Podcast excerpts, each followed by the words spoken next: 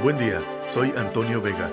Este es un resumen de los titulares de los periódicos en México, hoy 6 de julio de 2020.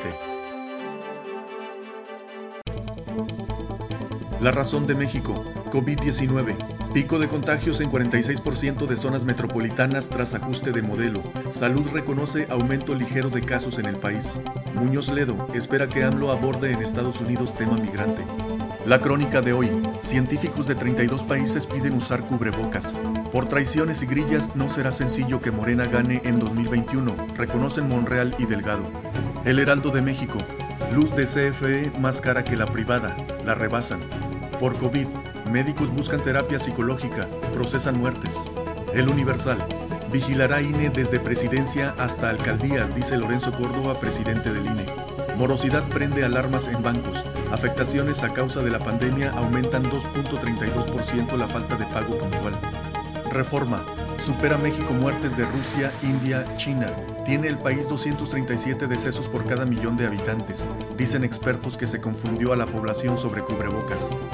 Afectarían con Temec denuncias anónimas. La jornada. Indicios de que el COVID puede infectar por aire, dicen científicos.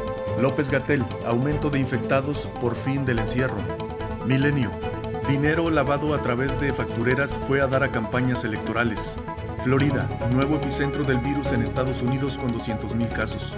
Excelsior, al sistema judicial le falta cumplir, dice Luis Crescencio Sandoval, secretario de la Defensa Nacional. Pandemia dejará 4.3 millones más de ninis, preocupa aumento de criminalidad. El financiero, ponen en riesgo al gobierno ajustes al gasto. Faltó un plan. Austeridad, mala decisión, dice PAN y PRD. COVID-19. México en el sitio 5 por decesos, contagios al alza.